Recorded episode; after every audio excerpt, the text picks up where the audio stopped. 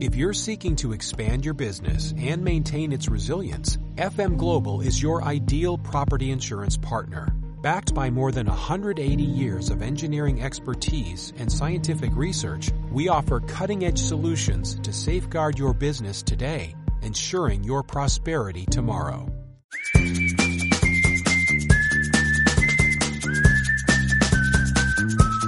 Siempre, siempre digo lo mismo cuando empieza este segmento. Vamos que nos vamos.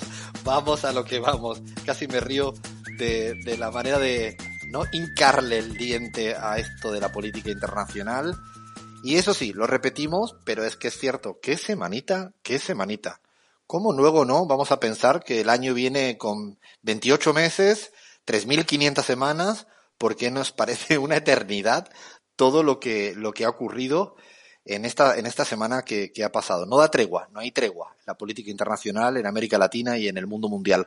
Antes, le pido porfa, Cris, que eh, algunos mensajitos que nos van dejando siempre nuestros oyentes, nuestras oyentes, que nos quieren mucho. La verdad que no sé si nos lo merecemos tanto. Ahora ya hay un club de fan de nuestro provocador serial, Guille. La Gaby ya tiene su club de fan. No, bueno, el resto sí, Chris, Abraham y Lean tienen club de fan pero donde lo fuera. Y yo, los haters, esto que me llaman gallego, que no puedo más.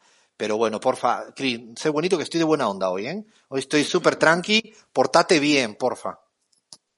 Alfredo, antes que nada, pues recordarles a, a, nuestra audiencia por dónde nos pueden escribir, por dónde les leemos. En Twitter estamos en arroba la pizarra en las plataformas de Instagram, de Facebook y también para los que usen TikTok nos encuentran como Radio La Pizarra y asimismo también nos encuentran eh, para descargarnos para descargarse los podcasts en SoundCloud, iTunes, Spotify, Evox para México y España y Radio Code para Argentina. Tenemos mensajitos de Mía de María Pia Piacentini, perdón María, te maté el nombre, pero Muchas gracias por escuchar, dice, escuchando, gracias por la compañía, abrazos, Ángeles Gallo, una eh, que siempre, siempre nos acompaña, muy bueno en esta época tan desagradables, ustedes ayudan muchísimo en estas tardes del sábado. Felicitaciones y muchas gracias. Y también tenemos a Eduardo Castaño que nos dice, yo quisiera adelantar el tiempo para poder escuchar la pizarra. Gracias por estar allí haciendo radio para nosotros los mortales. Gracias a todos ustedes también. No sabe cómo nos reconforta escuchar que hay gente ahí detrás, porque si no, pues ya lo decimos siempre, pero es que no estaríamos haciendo radio si habláramos los cinco aquí solos y solas entre nosotros. No, lo fundamental de la radio es que hay radio porque hay gente al otro lado escuchando, interactuando, comentando, así que la verdad que nos reconforta mucho estos mensajitos y también cuando vienen críticas y nos dicen cosas como nos dijeron la semana pasada porque se abrió también un tema con el tema de la música, ¿no? Pues hicimos guiño a algunos países, pero se nos fue Uruguay y nos vinieron los uruguayos y uruguayas, pero ¿qué pasa acá, no? Yo, yo esta vez no asumo la culpa, la asumo siempre, pero la culpa es de Chris. Escríbale, dígale lo que quiera. No, no, no. Esto es, esto es, es de, no, después eh, Abraham y Gaby, que si Bolivia, que si Ecuador. No, bueno, vamos a hacer una segunda parte, ¿no, Chris? Es culpa de Fer que siempre nos corre con el tiempo. ¿eh? Está bien. No es mi culpa tampoco, yo la tenía en la listita. Esto se le llama Uruguay, la ¿no? transitividad de la culpa, que no hay nada mejor. Que... Además es verdad, Fer tiene la culpa. Como Fer no habla, Chris, pues, y si, si en este momento hablará para decirnos váyanse todos bien lejos. No, no, nuestro Fer nunca Sería un tiene. momentazo. Un ¿eh? momentazo. Eh, Fer, a la gente que se acaba de ahora incorporar por primera vez a la pizarra, es el que maneja el sonido, el, el sonido que significa el látigo del tiempo corten, que no tienen más tiempo, ahí está todo el día, ¿no? En el chat diciéndonos cosas, pero es muy bueno, nos soporta muy bien con nosotros y nos soporta de, que, de, de, de qué manera nos soporta. Vamos, que nos vamos, así es como le damos pie a lo que viene ahora de política internacional. Quiero empezar con Colombia. Esta semana ha sido Semana Colombia. Eh, la gente se ha movilizado a pesar del COVID. Colombia está siendo de los países en este momento más sufrido. De hecho, batió récord de muertes en un día, por encima de 500 en esta semana. Situación complicadísima, como tantos otros lugares, la Argentina también. Eh, pero la gente se movilizó y la gente protestó de miles, de mil maneras. Se protestó en casa, en las redes sociales, en las calles, y es porque, en el fondo, eh, todo se concentra en la reforma tributaria que ha propuesto el gobierno de Iván Duque, iba a decir el gobierno de Uribe. Bueno, más o menos es lo mismo. Eh, ha planteado una reforma tributaria prácticamente suicida, si lo que quiere es suicidar o forzar el suicidio de la gente normal, porque quiere ponerle un IVA, incrementar el impuesto, dicho de otra manera, incrementar el precio de bienes de consumo que, básicos para la ciudadanía colombiana, que ya está pasándolo mal. El dato esta semana que ha salido, 42% de pobreza en Colombia. Datos del, del, propio Instituto Nacional de Estadística de Colombia. Y la gente se, se puso a protestar porque incluso querían poner el IVA a los eh, servicios funerarios en este momento donde el número de muertes es el que es, una cosa realmente mm, surrealista por no decir otra cosa. Lo interesante del caso de Colombia, ah, ahora quiero que me cuenten un poco tanto por ahí eh, Chris y Abraham cómo ha venido el, el tema medios, el tema redes, porque está caliente la cosa, es que recordamos, hay elecciones presidenciales el próximo año y hay elecciones legislativas el próximo año. O sea, todo el mundo está en una ya más o menos en campaña electoral. Y diría algo más. Eh, la cuestión es que por primera vez el señor Uribe, digo por primera vez, en los últimos tiempos Uribe está de capa caída, la imagen más negativa de toda su historia. El gobierno de Duque también, y hay un representante político, un liderazgo, el de Gustavo Petro, que representa a la Colombia humana y que se han aglutinado muchas fuerzas en una cosa llamada pacto histórico, que, eh, bueno, todo el mundo lo mira a él. Lo mira a él porque tiene otro tipo de propuestas alternativas en materia económica, eh, en materia social, en materia de paz. Eh, bueno, quiero, quiero que me cuente por ahí primero el rifirrafe que ha habido en términos de redes. Por ahí tienes algo, Cris, no, no sé si tienes algo de, del señor Uribe al respecto, ¿no? De lo que ha dicho esta semana, porque es un déjà vu, o sea, es lo de siempre, eh, Uribe. Sí, Alfredo, la verdad es que no, no extraña el tono del, del tuit que voy a leer a continuación. Dice, apoyemos el derecho de soldados y policías de utilizar armas para defender su integridad y para defender a personas y bienes de la acción criminal del terrorismo vandálico. Yo aprovecho antes de que hagas un comentario de agregar algo que también eh, vi en redes hace, hace muy poco, fue Residente, que colocó, si un pueblo protesta y marcha en medio de una pandemia es porque su gobierno es más peligroso que un virus que bueno ha tenido bastantes repercusiones también en, en, la opinión pública. Buena reflexión, porque cuando la gente arriesga su vida para protestar a ese nivel es porque algo está pasando. Y lo de Uribe, el tono del, del tuit es, bueno, mm, me recuerda, ¿sabes quién, Gaby? Al ministro este que tuvisteis un año, el criminal este, ¿cómo se llama? Murillo, ¿no? Murillo. Ese tono, ¿no? Pareciera que, que hay como un lenguaje, ¿no, Gaby? Que no uno percibe este tipo de lenguaje eh, bueno, ni corto ni perezoso, prácticamente dice lancen balas, ¿no? Sí, porque Uribe es el maestro y, y, aunque Arturo Murillo haya sido un, un torpe eh, alumno, eh, tiene exactamente las mismas características de, de fascismo absoluto y, y, sin ningún desparpajo, ¿no? No, no, les, no se les mueve un pelo cuando dicen cosas de este tipo. Realmente pareciera de, otra época. Eh, Abraham, los medios de comunicación, me imagino que han tratado el tema, porque de vez en cuando Colombia existe. Ustedes saben que Colombia es el paraíso, ¿no? De la democracia, de todo. Y de vez en cuando pasan cosas como que, bueno, ya no pueden evitar eh, y, y, dicen algo. ¿Qué, qué, qué rescatarías de los grandes medios de comunicación sobre la, esta semanita colombiana? Te lanzo tres perlitas, Alfredo. CNN titula Mire las violentas manifestaciones en Colombia. ¿Qué hay detrás de las protestas en Colombia. Hay que leer el artículo porque está lleno de suspicacias. DW, ¿no? de la Dolce Welle alemana, segundo día de protestas derivó en saqueos y violencia. Infobae no puede faltar, también metido en el análisis de Colombia. Comerciantes reportan pérdidas por 230 mil millones de dólares por jornada de protestas. ¿no? Más o menos, los vandálicos están, eh, bueno, socavando la institucionalidad de Colombia, Alfredo. De, de, hecho, Abraham, es lo que bien dices, ¿no? Siempre utilizan la palabra saqueo, ¿no? En la protesta, pero no existe saqueo en la medida. Eh, eh, lo que realmente ha provocado la reforma tributaria, lo vamos a tratar más adelante. Seguramente haremos un especial de esta reforma tributaria porque esconde muchas cosas, muchas cosas. Vienen con todo, vienen con todo. me imagino que son dictámenes venidos del Fondo Monetario y lo han lo han suscrito, ya sabemos, a lo Lenin Moreno, ahora será a lo Lazo en Ecuador, a lo Macri en la Argentina, pero lo que yo creo que más le preocupa al establecimiento colombiano es que estas protestas ya se eh, concentran o son canalizadas por una alternativa política como la de Gustavo Petro. Yo tengo ganas de hablar con Gustavo Petro más pronto que tarde. Tuvimos acá hace tiempo en la pizarra, yo creo que toca eh, con la que está cayendo tenerlo prontito, más pronto que tarde. Bueno, de Colombia nos vamos a ir a Bolivia. Lo dije un poco en, la editorial, uh, porque otra vez, otra vez más, otra vez más. Yo, yo creo, eh, te pregunto una cosa, Gaby, si tú, eh, tanto que hablamos de los sueños, a veces sueñas con estos personajes o con estos intentos de traer al presente permanentemente incluso batallas o banderas perdidas.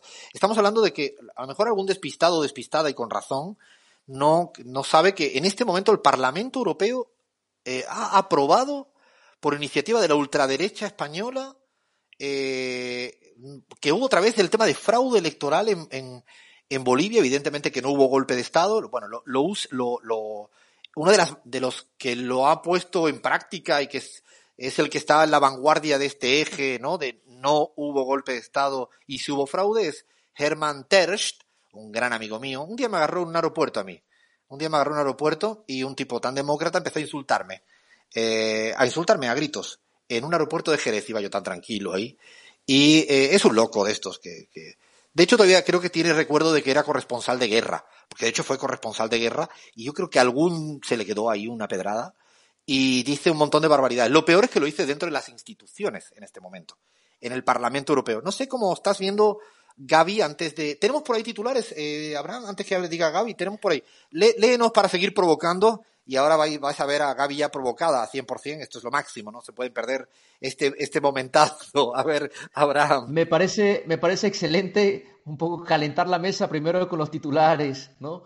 Para sacar lo mejor, lo mejor de los comentarios de Gaby. Panam Post titula de la siguiente forma, ustedes me dirán a quién corresponde esta descripción. El inútil de La Paz y el Stalin del Chapare. ¿no? Bueno, ya me explicarán ustedes a quién se refiere Panam Post. La Gaceta, Áñez cumple un mes de detención mientras el régimen Arce Morales amplía la persecución política. Y para finalizar, la guinda en el pastel, El Deber titula Vargas Llosa dice que hay rumores, dice que hay rumores de un respaldo económico del MAS a Pedro Castillo, ¿no? ¿Qué seriedad de hay, hay, ¿No había una canción que era Hay rumores? No era Hay rumores, hay rumores, algo así.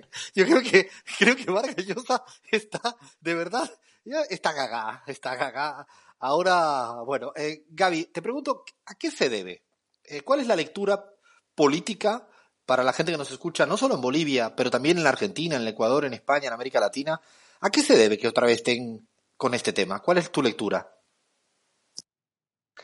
Bueno, yo, yo creo que son varios eh, aspectos, pero eh, para mí el principal es que eh, definitivamente han tomado la decisión de esta ultraderecha y esta derecha de abandonar principios democráticos básicos, ¿no?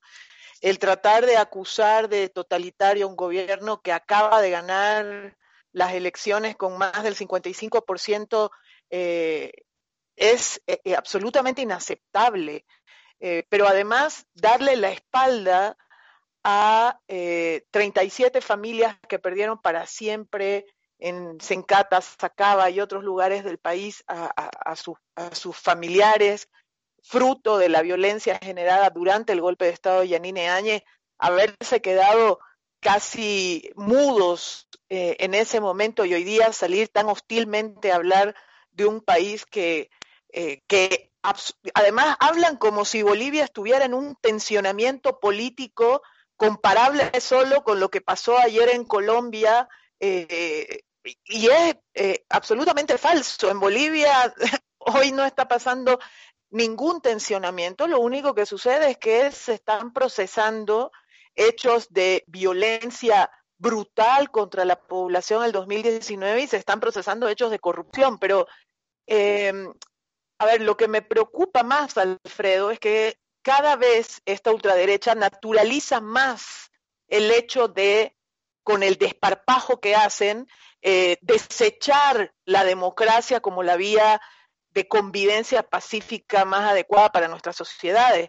A estos señores, los los señores de Vox, que fueron los que, eh, digamos, eh, propusieron esta resolución en el Parlamento Europeo, al mismo tiempo se ríen de las amenazas de muerte que reciben políticos españoles y autoridades españolas y pareciera que, que estamos viviendo en, en, no sé, en otro mundo. Eh, cada vez eh, uno se siente más perdido de esta manera de hacer política de la ultraderecha en el mundo entero, ¿no? Y, hay dos cosas, eh, Gaby, y para el resto.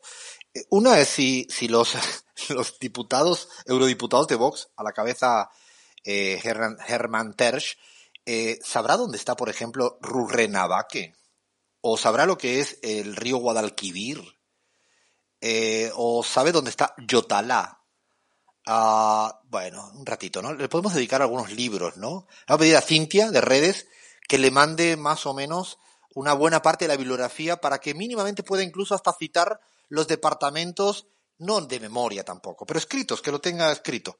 Digo porque es, es una cosa verdaderamente, eh, digo, gente que no tiene ni idea de lo que ocurrió. Y lo segundo, y te pregunto, y para, para rematar el tema Bolivia, ¿Piensas que hay un intento internacional de también empezar a aislar Bolivia con que esto fuera el campo fértil para futuras sanciones? Un modelo ya comprobado contra Cuba, contra Venezuela.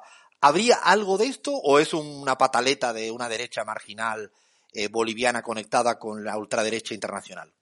Bueno, a pesar de que eh, en términos eh, legales no habría esa posibilidad con esta resolución, sí creo que eh, la naturalización del ataque permanente a las democracias eh, simplemente porque no comulgan con su manera de pensar eh, es algo que preocupa mucho, porque si tú vas golpeando, haciéndole creer al mundo que la democracia en Bolivia se está cayendo a pedazos todos los días desde hace muchos años, eh, algo de, la mentira queda, algo del supuesto queda rondando en las cabezas de, muchos europeos y ciudadanos en el mundo entero.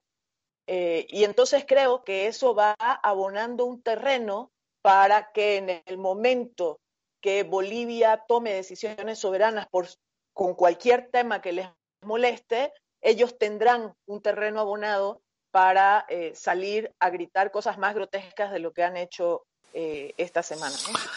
Es cierto, y estaremos pendientes como si al final esto evoluciona o, se queda ahí paradito. Ojalá se quede parado este tipo de bulos ¿no? Eh, estúpidos. Lo peor es que instituciones como el Parlamento quedan deslegitimadas ellas mismas con este tipo de votaciones, ¿no? que además no tienen ni idea de lo que ocurrió allá. Y la verdad que les invito a que lean un poco de, lo que ocurrió y de lo que es la historia de Bolivia. de Bolivia me pego un salto un brinquito a Argentina. Tienen por ahí algunos titulares de cómo ha venido la, la, semana, una semana complicada, muy por el tema de restricciones. Ayer el presidente Alberto Fernández habló a las claras otra vez. Eh, hay más, eh, más y más eh, restricciones porque hay más y más circulación, ¿no? De, de, las, incluso las variantes de las diferentes cepas, ¿no? del virus. La situación está complicada, muy complicada. Y bueno, Uh, a partir de ahí creo que los titulares siguen R que R. Creo que ellos son los más irresponsables habidos y por haber. No sé quién lo tiene, si lo tiene Abraham o Chris, no sé quién de los dos está manejando la Argentina. Así es, Alfredo, tenemos algunos titulares de Argentina, dos perlitas de la nación. Según expertos, la escuela es el lugar más seguro para los chicos. Otra perlita, Alberto Fernández, el peor líder para el peor momento de la nación. Infobae no se queda atrás el modelo alemán de Alberto Fernández para frenar judicialización de las medidas contra el COVID-19 y una de Clarín, que yo no sé si llamarlo justicia poética, ya me dirán ustedes, ¿no? Pero bueno, titula Clarín que tiene coronavirus la diputada que deseó que Alberto Fernández contagiara a Cristina Kirchner, ¿no? Se trata de G.B. Casado, legisladora provincial de Mendoza, que es médica y militó contra el uso del barbijo. Esto como para la anécdota, Alfredo. Ojalá se recupere, ojalá se recupere Eve Casado. Nosotros acá le vamos a siempre a mandar la mejor vibra, incluso la gente que se opuso a, una cuestión tan simple, digo simple por, porque ya a estas alturas del partido si no entendemos lo de algunas básicas. La verdad que la Argentina sigue la situación tensa. Yo creo que el gobierno de la ciudad no va a reconocer el error, la, la cagada histórica de haberse opuesto al tema de las clases las semanas anteriores y con la boca pequeña va a ir reconociendo que evidentemente era necesario. No solo es necesario eso, sino el tiempo que sea. Como pasa en la Argentina, y yo ahí sí que le pido a la gente, pues está pasando en el mundo. Estos son debates prácticamente ya son constantes en el mundo. Cuando la situación se empeora, se ponen mayores restricciones al virus, no a la gente. eh, se ponen restricciones a la circulación del virus.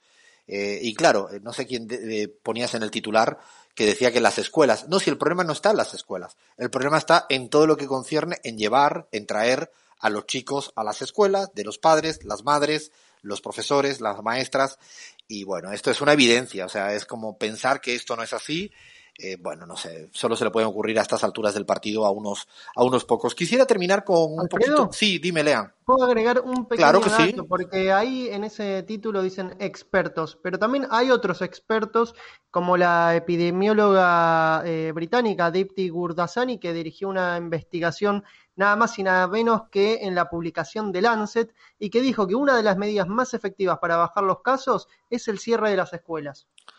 Eh, bueno, sí, esto de Lancet, que efectivamente, y es un buen punto, eh, lean, eh, no, esto no lo han leído, se les saltaron. ¿Sabes? A veces ellos tienen estos problemas. Hay algunas hojillas que se le traspapelas y estas no nos interesan.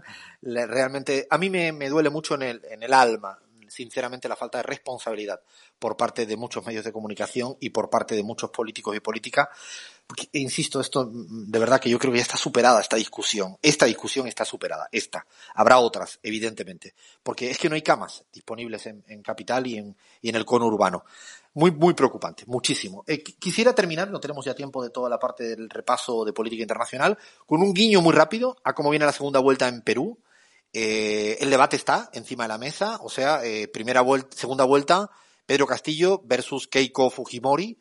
No sabemos eh, qué, van a, qué va a pasar, es muy pronto, es prematuro, todavía queda. Lo que sí es cierto es que todas las encuestas dan con una aplastante victoria a Pedro Castillo, el, no el, profesor comunista, está poniendo en jaque al modelo. Además, ya Vargas Llosa también ha dicho que hay que votar a Keiko, o sea, tiene mucha probabilidad de que pierda Keiko, porque este es un Jetta, un gafe inolvidable. Cada vez que se va por uno, ahí va, ese pierde. No sé si tienes por ahí que Chris eh, o Abraham o Lean, eh, la que se armó incluso eh, en el desafío casi así de película, lo que le dijo Pedro Castillo a Keiko Fujimori, la respuesta. ¿Lo tienes por ahí, Chris? ¿Lo tenéis? lo que ha pasado esta semana, solo para poner ya un poco de casi de risa y de sonrisa en el pastel de cómo fue, ¿no? Cómo le, le dijo Pedro Castillo a Keiko Fujimori. ¿Alguien me lo lee?